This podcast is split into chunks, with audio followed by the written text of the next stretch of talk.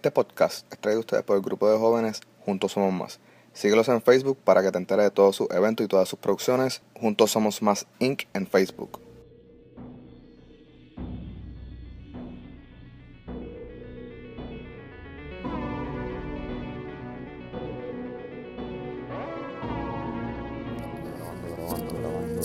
Saludos y bienvenidos mi gente a un nuevo episodio del momento de el único podcast de True Crime en español. Y esto es un episodio súper, súper especial para mí. eh, porque es la primera vez que grabo fuera de mi casa. Un episodio que de verdad, una vez me enteré que iba a visitar este lugar, dije tengo que hacer esta historia y lo voy a grabar desde allá.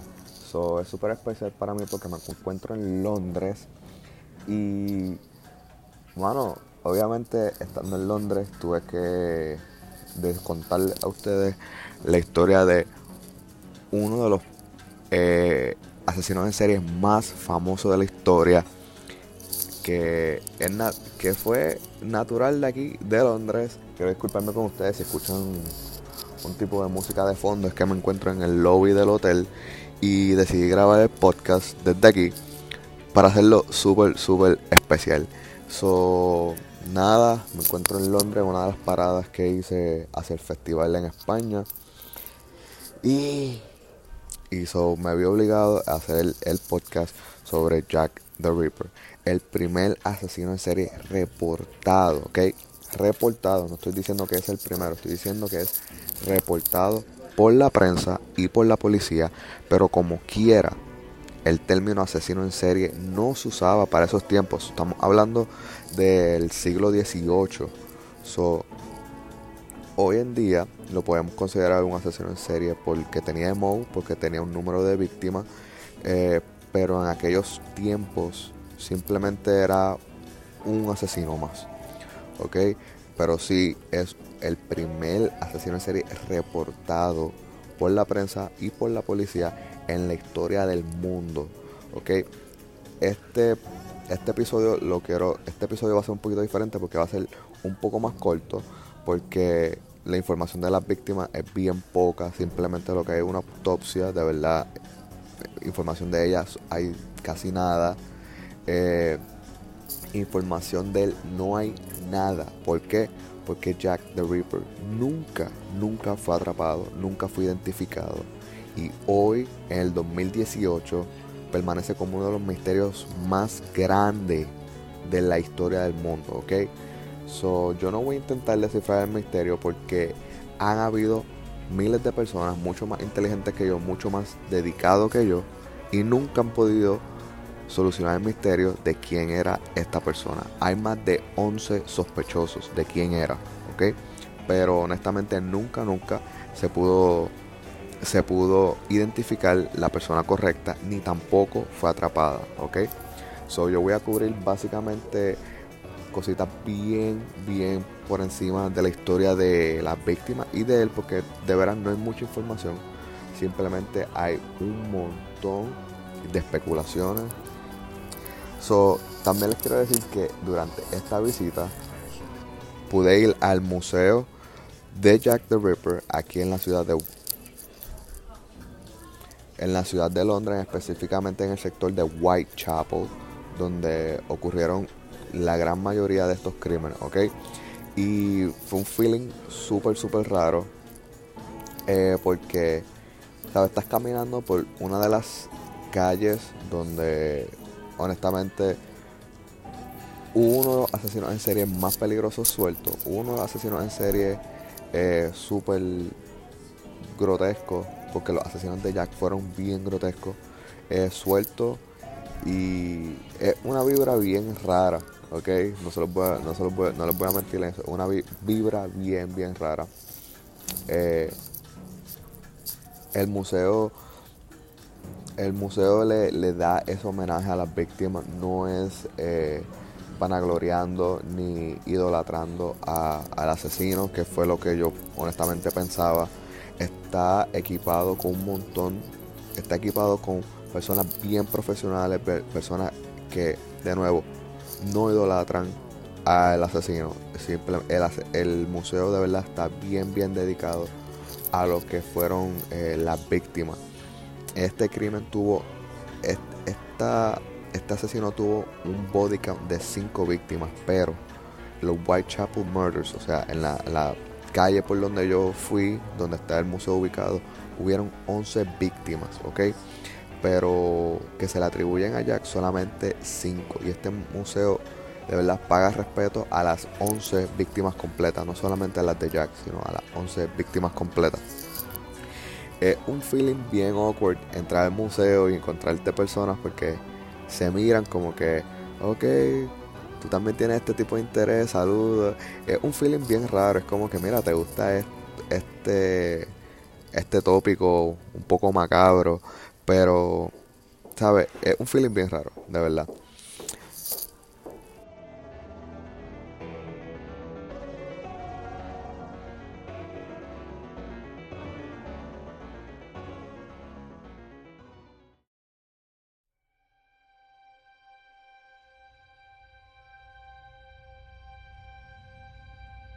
So, en el siglo XVIII, este es sin duda el episodio que más me ha llevado atrás en el tiempo. Específicamente, estamos a punto de entrar en el siglo XIX. El año es 1888, en Londres, Inglaterra, en el comienzo de la civilización moderna. Y en este momento, Londres está dividido en dos partes, bien simple, el East End y el West End, el este y el oeste. Y déjenme explicarles rápidamente cómo se vive en estas dos divisiones en una misma ciudad. El West End es donde está localizada todo lo político, lo artístico y lo moderno de la ciudad de Londres. El Broadway de Londres, eh, como de Nueva York, Broadway en Londres se llama West End. So, como en Nueva York diríamos, voy a ir a Broadway a ver una obra, en Londres voy al West End a ver alguna obra. Ok, so y asimismo, y el East End, el este, es donde estaban todas las factorías, las carnicerías o los mataderos, la pobreza y demasiada, pero demasiada criminalidad. El East End era el lugar donde podías morir de hambre, morir de alguna enfermedad, morir de violencia o inclusive morir hasta de frío. ¿ok? So, dos de cada cinco niños morían antes de llegar a los 5 años. Y estos y los que llegaban a la adolescencia, eso es decir, 10 a 12 años en adelante, eran puestos a trabajar por los familiares para poder comer. El East End, la arquitectura, era un tipo, en ese tiempo, era un tipo eh, como de laberintos. Aún así, todavía. Y, está, y voy a subir una foto a la cuenta de Instagram del momento de... Hay algunas calles que tú ves la entrada estilo laberinto y rápidamente al final tú ves, empiezas a ver curvas. O sea, ya obviamente eh, en el tiempo y en el año que vivimos han sido remodeladas, pero aún así tú todavía ves algunas de las calles eh, donde tú ves laberintos, donde tú ves pasillos o, callejones, como aún estaban diseñadas en los 1800, ¿ok? So, esos laberintos en ese tiempo en este tiempo donde estamos ubicados en esta historia en los 1800, estaban repletos de bares y hoteles, casas de vagabundos o de carniceros y empleadas de factoría. Lo último que se encontraba en esos laberintos del East End era lo que dará protagonismo a nuestra historia. Y eso eran prostitutas, el empleo más antiguo, ¿ok? Las mujeres de la noche lamentablemente a través de la historia, las mujeres dedicadas a este tipo de trabajo o de oficio han sido un blanco de selección para varios asesinos en serie. Y como ellos eh, está Gary Ridgway, que la prensa lo llamó el Green River Killer, y otros que se me ocurre, eh, Robert Hansen, uno de los asesinos en serie de Alaska, eh, que también usaba como target a las prostitutas, y el Green Sleeper, ¿ok? Eh, sé que se me olvida. Sé que se me olvida otro, pero ahora mismo esos son todos los que más se me ocurren, ¿ok? Pero hay uno que lo hizo primero. Y uno fue reportado y reconocido uno fue el que tuvo un emo y ese uno, por más de un siglo, ha dejado al planeta completo con un misterio que nadie ha podido resolver. Y ese pionero caminó por las calles del East End, donde yo caminé, y ese, sin duda, es el asesino en serie más famoso de la historia, Jack the Ripper. Ok, el setting que les voy a presentar es, del lado este, donde no hay trabajo, donde se pelean por el poco trabajo que hay. O sea, literalmente eh, hay algunos sketches de comedia eh, donde pasa algún eh, empleado y dice, tengo trabajo, y se montan cinco personas en la camioneta y se dirigen a trabajar. Básicamente, eso era exactamente lo que estaba pasando en este tiempo. O sea, la gente en los puertos se peleaban simplemente por ir a trabajar, ¿ok? De nuevo, en el East End, o tú trabajabas en una factoría, o trabajabas en los puertos, o eras carnicero. Las mujeres, lamentablemente, se dedicaban a la prostitución y a la crianza de sus hijos, ¿ok? So, con esta pobreza, criminales, enfermedades e inmigrantes desde Irlanda y los judíos, esto era algo que de verdad afectó un montón eh, a Londres. O sea, los ingleses en este momento en el East End la tenían bien, bien fuerte en contra de los judíos. O sea, los judíos estaban escapando de Rusia en este momento y la tenían bien, bien fuerte. Eran culpados de muchas de las de los crímenes, no, no crímenes violentos, sino de robo, cualquier cosa que pasara en el East End. la gente en Londres culpaba mucho a los judíos, ¿ok? So, esto fue la tormenta perfecta para añadir a un psicópata que va a emprender una serie de crímenes que un siglo después sigue siendo uno de los más horrendos en la historia. So, antes de comenzar, quiero explicar algo cuando ustedes investigan los Whitechapel Murders. Cuando tú investigas los Whitechapel Murders, van a aparecer 11.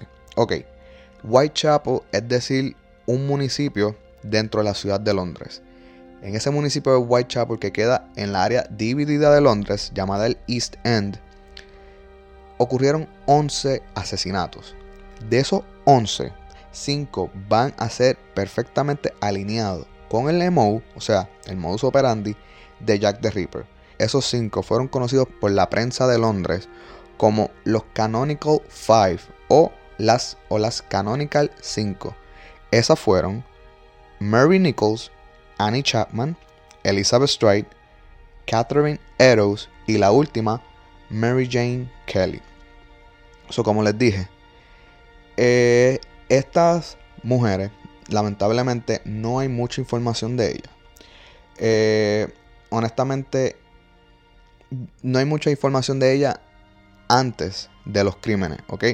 Lo único que se sabe es, es lo que sucedió esa noche y lo que pasó desde Mary Nichols hasta el final. ¿Ok? Lo que sabemos es porque se ha investigado demasiado. O sea, durante la visita en el museo, eh, yo me di cuenta que hay personas dedicadas todavía a la investigación de estos crímenes. Como asimismo tenemos eh, los llamados ufólogos, que son las personas que se toman y se auto, autoproclaman eh, investigadores de objetos no identificados, UFOs, hay Reaperologists y son personas dedicadas a la investigación independiente, obviamente son personas independientes, a la investigación de estos crímenes. Como les he dicho, este es uno de los misterios que ha, que ha rodado todo el mundo. Porque todas las personas quieren saber quién fue Jack the Ripper. ¿Ok? So, Ripolologists son las personas que de verdad nosotros le debemos todo lo que tenemos de información gracias a esas personas. ¿Por qué? Porque a pesar de todo lo que se registró en la prensa y por la policía o el Scotland Yard, que es como se llama la policía en Londres, eh, estas personas siguieron investigando, siguieron, siguieron. Y hay, hay 20.000 documentales, hay más de 7 películas. Yo tengo una que se llama From Hell, que eh, eh, la protagoniza Johnny Depp. Hay libros y todo eso está bajo las personas dedicadas a investigar esto. Y eso se hacen llamar Reaperólogos. Eso lo descubrí en el museo eh, porque venden artículos que dicen yo soy Reaperologist y yo no me considero uno porque yo de verdad nunca me he sentido súper, súper atraído por esta investigación, pero sí por la historia, como todos los otros asesinos en serie y como dije, pues también tengo una película. Pero estas personas de verdad son las que son fielmente dedicadas a esta investigación y gracias a ello eh, es que yo he podido tener un buen banco de información post post-mortem a todas las víctimas. Pero antes de esa no tenemos nada de información, ¿ok?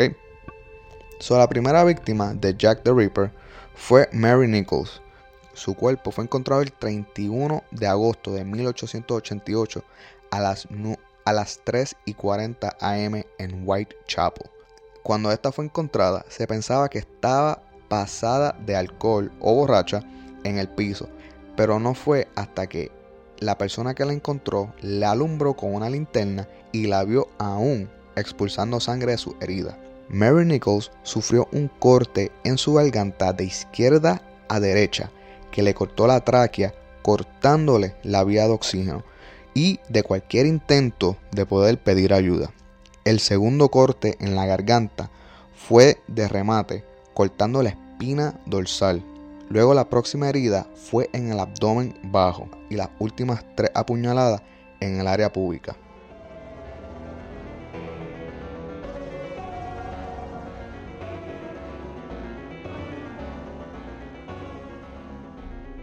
Jack de momento dejó el cuerpo huyendo de la escena cuando escuchó unas personas que se acercaban donde él se encontraba. Estas personas dijeron que al ver el cuerpo de Nichols que parecía que estaba borracha o muerta, pero que en su opinión parecía estar muerta. Con eso dicho, continuaron su camino sin ayudar a la víctima. Ok, disclaimer mi gente, aquí vienen eh, una serie de cosas bien nasty, so aguántense como siempre les digo, disclaimer, por ahí vamos a subir la cuesta de cosas bien, bien asquerosas. Ocho días después del crimen de Mary Nichols, la segunda víctima de los Canonical Five fue Annie Chapman. Chapman fue vista por última vez por un testigo como a las 5 y 40 am, acompañada por un hombre de cabello largo y oscuro. Eso es otra cosa. Las cinco víctimas fueron vistas por personas súper extrañas, con, acompañadas del mismo hombre. Eh, esas personas que luego fueron investigadas y fueron eh, entrevistadas por la policía son personas que también hay, hay que darle gracias a ellos que vieron esto, pero de nuevo, ellos no pudieron identificar a nadie, ¿ok? Pero algo bien raro de estas cinco víctimas es que las cinco fueron vistas por última vez con el mismo hombre, ¿ok? Pero de nuevo, estas mujeres eh, eran prostitutas, so lamentablemente se podía asumir que hablaban con cualquier cliente que tenían esa noche. Y algo también bastante difícil, eh, en mi opinión, para ayudar a resolver este crimen, es que se registra que estas mujeres podían tener de uno a cuatro diferentes clientes en la misma noche. So, probablemente Mary Nichols o Annie Chapman, la última persona que, con que la vieron, no fue el asesino, a lo mejor fue un cliente, o a lo mejor fue, sí fue el mismo asesino. Pero lamentablemente estas mujeres eh, podrían estar de uno a cinco hombres diferentes en la misma noche para poder tener dinero, ¿ok? So, honestamente, estos testigos que, hayan, que la hayan visto con alguien, honestamente no ayudan en nada. Eh, simplemente nos da una hora y nos asegura que se fue con un hombre. Eso es simplemente los datos que nos dan estos testigos. Annie Chapman se fue con el hombre hacia 29 Harbury Street, donde obviamente yo caminé por ahí también. Y una vez estando en uno de los laberintos de Hanbury Street, Jack the Ripper asfixió a Chapman hasta dejarle inconsciente. Luego procedió a cortarle la garganta con los dos cortes igual que Mary Nichols. Pero esta vez es cuando por primera vez vemos que Jack comienza a escalar en sus crímenes. Jack trató de cortarle la cabeza a Chapman, pero no pudo ya que el cuchillo le dio mucho problema a cortar la espina dorsal. So Jack dejó la cabeza y se dirigió al torso, donde, le cortó donde la cortó abierta sacándole los intestinos sin cortarlo del cuerpo.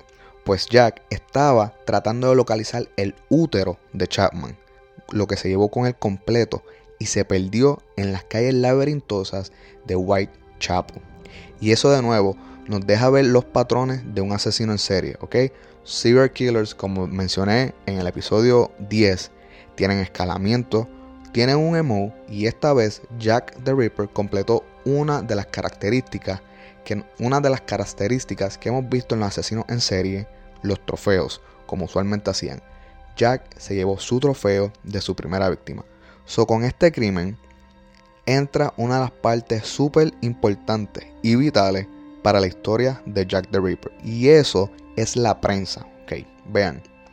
La prensa enloqueció, escaló y elevó de proporción la historia de Jack the Ripper.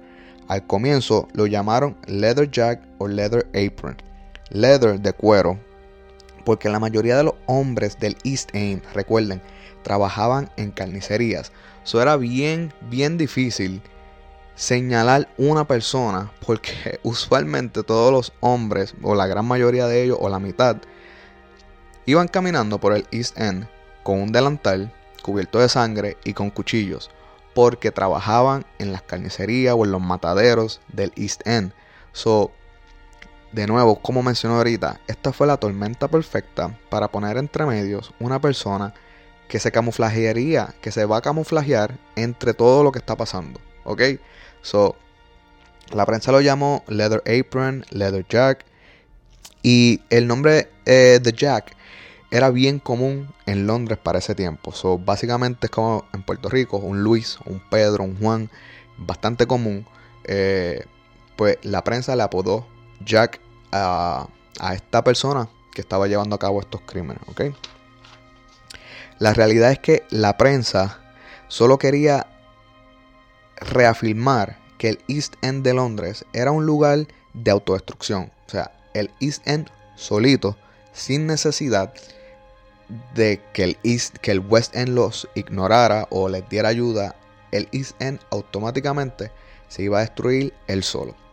En estos momentos, parte del East End pensaba que el West End había enviado a alguien a completar de hacerle daño, además de que aún pensaban que eran los judíos, que era un judío que estaba suelto y que estaba haciendo, de nuevo, el racismo en contra de los judíos en Londres para ese tiempo era bien, bien fuerte, ¿ok?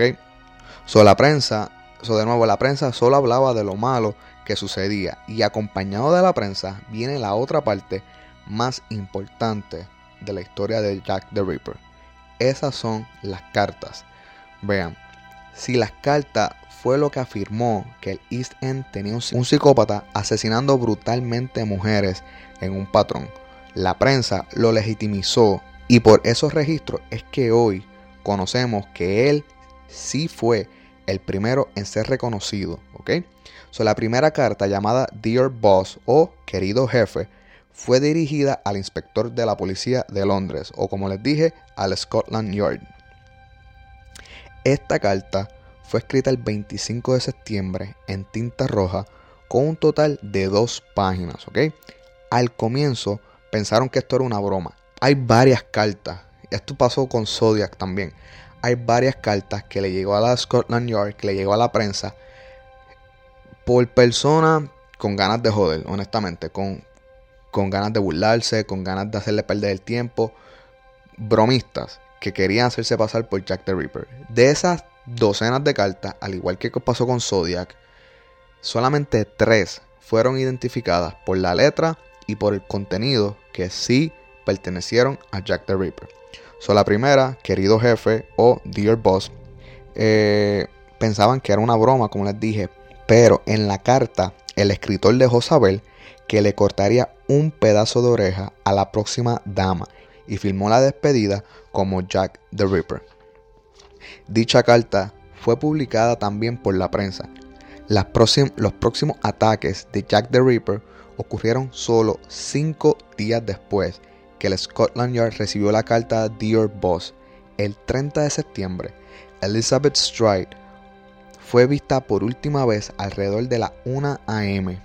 en Burner Street, ahora conocida como Enrique Street en Whitechapel, acompañada de un hombre de pelo oscuro, bien vestido, llevando un sombrero. Elizabeth fue encontrada muerta con solo un corte en la arteria izquierda en el cuello, pero a diferencia de las otras víctimas, Elizabeth Stride no tuvo mutilaciones, lo que muchos expertos de ahora, o sea, los reportologists y los, y los investigadores del caso aseguran que Jack fue interrumpido esa noche. Y recuerden, esto está pasando en la plena luz de la luna, en la noche, en las calles, en los laberintos del East End. O sea, esto no está pasando en un cuarto donde el asesino tiene privacidad, donde tiene todo el tiempo del mundo.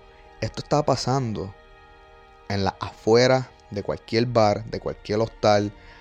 Esto está pasando en la calle, ¿ok? Y lo que hace estar seguro de esa teoría a todas estas personas es que 45 minutos después, la cuarta víctima de los Canonical Five, Catherine Eddowes, fue encontrada en Middle Square, Whitechapel.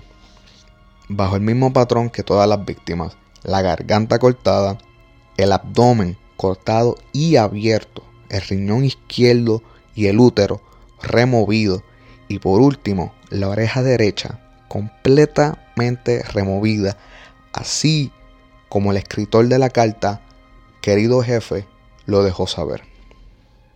En la escena de la muerte de Catherine Eddowes, Jack the Ripper dejó la única pista o evidencia durante su tiempo activo, accidentalmente o a propósito, Jack dejó atrás su delantal de cuero que usaba para proteger su ropa de la sangre de sus víctimas.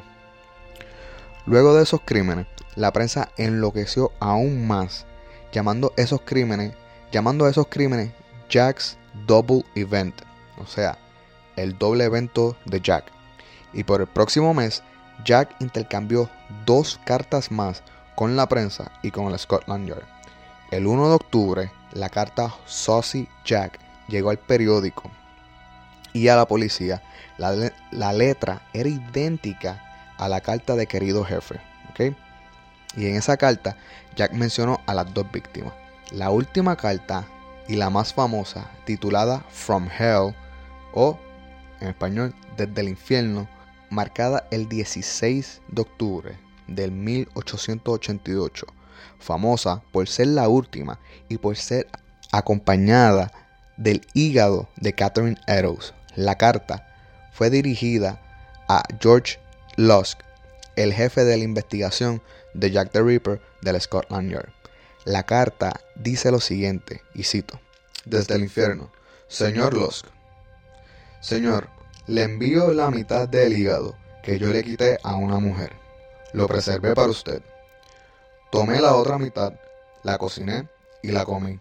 Estaba muy bien. Podría enviarle también el sangriento cuchillo que utilicé, pero para eso usted tendría que esperar un poco más. Firma Jack the Ripper. Atrápeme si puede, señor Lusk. Final de la cita. Esa es la única carta que voy a leer porque Saucy Jack eh, es muy corta y Saucy Jack aún todavía se duda que fue eh, de Jack porque cualquier persona que leyó los periódicos pudo haber, pudo haber tomado, eh, pudo haber reclamado que fue él el que hizo los crímenes porque una es una carta que habla sobre los crímenes. So, si yo leí los crímenes en el periódico y quise molestar a la policía o a la prensa, yo podía haberle escrito una carta. Pero, eh, a diferencia de querido jefe o dear boss, donde él dice, le voy a cortar una oreja a la próxima dama y en el próximo crimen cortó una oreja. Eh, y además, Dear Boss dura, tiene dos páginas, so no la iba a leer porque de nuevo estoy pasando esto rápido porque estoy en el viaje. Y, pero From Hell es la carta más famosa porque es la última y porque viene acompañada de la mitad del hígado de una de sus víctimas. Ok. So, desde esa última carta no se supo nada más de Jack hasta su último ataque, el 9 de noviembre de 1888. So ya tenemos cuatro víctimas hasta ahora. Vamos para la última. Mary Jane Kelly, la última víctima de los Canonical Five. Sin mentir, sufrió el ataque más violento y grotesco de Jack the Ripper. Esta muerte, sin duda, hace 138 años atrás, sigue siendo una de las muertes más brutales y más violentas en la historia de todos los asesinos en serie. Yo digo eso y se me paran todos los pelos del cuerpo porque honestamente es una de las más, más brutales que yo he leído, honestamente. Mary Jane Kelly, de 25 años de edad, fue reportada ser la más joven de todas de las Canonical Five, la más bella de las cinco, la más pobre y la que tuvo la muerte más horrible. ¿Ok? Aguántense porque de verdad esta es una de las muertes más, más grotescas que yo he escrito todavía. ¿Ok? A diferencia de las otras cuatro víctimas, Mary Kelly no tenía hijos, pero al igual que la otra, Mary Kelly sí era una prostituta por las noches para poder sobrevivir y se hacía llamar Dark Mary, Fair Emma o Ginger. Además, sabemos que Mary Kelly tuvo un novio llamado Barnett, que trabajaba en los puertos, pero al Barnett perder su trabajo, Kelly recurrió a la prostitución nuevamente para poder sobrevivir con su novio. Esto, esta decisión trajo problemas con Barnett, pues se reporta que discutió con Kelly el 30 de octubre y se marchó. Y sabemos eso porque fue corroborado por una amiga de Kelly llamada Julia que estuvo presente durante esa discusión. A las 11:45 pm del 8 de noviembre, Marian Cox reportó ver a Kelly regresando a su casa ebria y acompañada de un hombre alto y de pelo largo que cargaba una cerveza. Nuevamente, podía haber sido un cliente de Mary Kelly como podía haber sido Jack the Ripper, ¿ok? So, esa última vista de estas mujeres no nos ayudan en nada. Simplemente es un reporte, un dato que fue vista por última vez a tal hora, en tal fecha, en tal calle. ¿Ok? Eso es lo único que de verdad esto nos ayuda. Que es de gran ayuda, sí, pero no confirma fue una persona o fue el asesino, ¿ok? A la 1 a.m., el arrendador del cuarto donde dormía Kelly la escuchó cantar esta canción.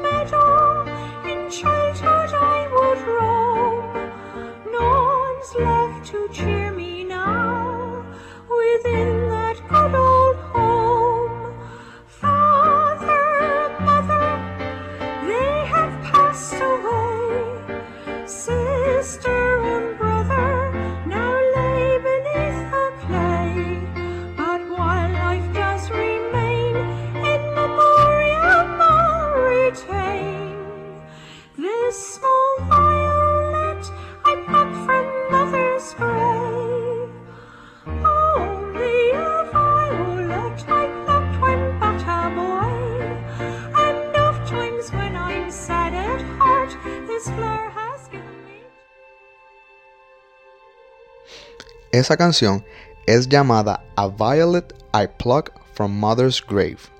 Y esa canción, sin parar, fue tocada por 45 minutos, ya que a las 1 y 45 el arrendador George Hutchinson dejó de escuchar la canción, se asomó por su ventana y vio que no había luz en el cuarto de Kelly, por lo que asumió que Mary Kelly se había ido a dormir esa noche.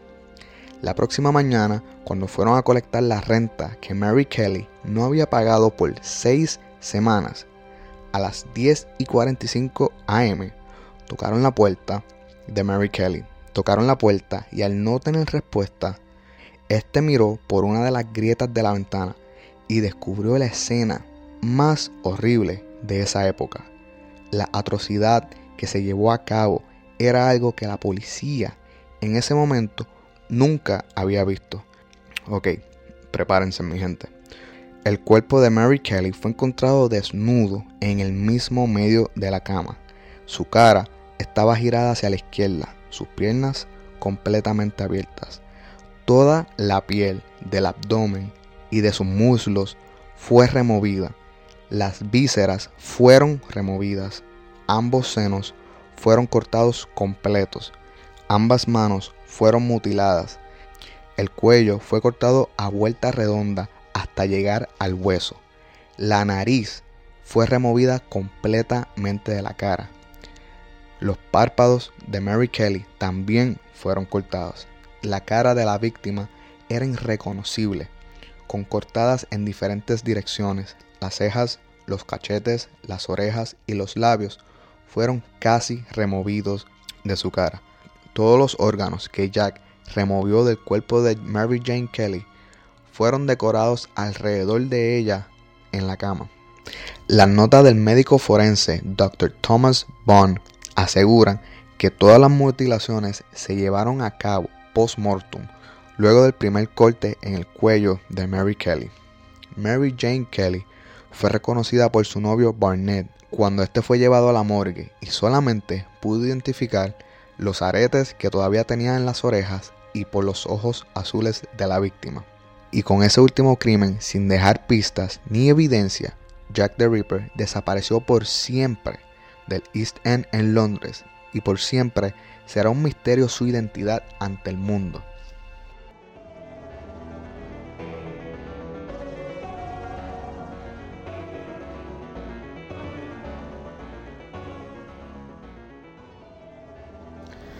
Ok, mi gente, ahí lo tienen. Uno de los episodios que yo honestamente quería hacer. Eh, porque, de nuevo, es el primer asesino en serie reportado en la historia del mundo. O sea, ¿cuántas personas han ido a la luna? ¿Ok? Pero siempre vamos a reconocer a Neil Armstrong como el primero. ¿Ok? So, era súper necesario hacer este episodio. Era aún más necesario hacerlo desde Londres durante esta visita. Eh, honestamente, de la historia de Jack hay mucho más porque yo no mencioné los sospechosos. Había más de 12 sospechosos y uno de ellos es una persona que luego llegó a América a ser uno de los asesinos en serie con mayor body count, que es Dr. H. H. Holmes, que se sospecha bien grande de que era él. También se sospecha de otras personas eh, de Estados Unidos, de América. So, yo no menciono a sospechosos porque, como les dije, estoy en el viaje, estoy en el lobby del hotel eh, y estoy a la prisa. Pero quería hacer este episodio de verdad, lo quería hacer con muchas ganas desde Londres, porque estoy aquí, caminé el Whitechapel, caminé las calles de Whitechapel, fui al, al museo eh, de Jack the Ripper. So voy a estar subiendo la foto del museo a mi página, ah, perdón, a mi página no, a la página de Instagram de al momento de eso. Si quieres chequear más o menos cómo se ve el museo, chequeate la página de Instagram al momento de. Y si van a Londres, visiten Whitechapel. Hay un montón de tours eh, gratis, otros pagando sobre toda, sobre las calles de Whitechapel y donde se llevaron a cabo los crímenes. Obviamente no son las mismas, han sido remodeladas, pero como les dije, todavía tú sientes esa vibra de las calles laberintosas. Eh, so, mano, si van a Londres y les interesa más, vean, eh, perdón, vayan a Whitechapel. Eh, honestamente, no es lo mismo. Ya, obviamente, Whitechapel, eh, perdón, el East End y el West End, básicamente se puede convivir sanamente. vean la película From Hell de Johnny Depp. Eh, está bastante buena. Eh, obviamente, nunca se sabe quién es Jack the Ripper. So, si alguna vez ustedes están buscando algún documental y dice Discovering o Finding the Identity, nunca vamos a saber quién es Jack the Ripper. Jack the Ripper nunca dejó una huella, nunca dejó una pista, además del delantal. So, honestamente, es el primero. en ser reportado con un emo, con un modus operandi, con escalaciones, eh, con trofeos. Eh, ¿Sabes? Honestamente fue el primero en tener un nombre ante la prensa también. So, ahí lo tienen mi gente, espero que les haya gustado. Hay mucha, mucha más información. Eh, so, si quieren buscar más información, honestamente, como les dije, hice el episodio rápido porque estoy de viaje. Estoy de camino a Marbella, al Festival de Cine. So, nada, mi gente, los dejo. Espero que les haya gustado. Si no hago episodio en las próximas semanas, me disculpan de verdad, pero pues estoy acá en el viaje y voy a andar bien a la prisa. So, muchas gracias mi gente, se me cuidan. Los veo la próxima, los veo próximamente en otro episodio del momento de y recuerden, siempre es quien menos tú piensas que es. Nos vemos mi gente.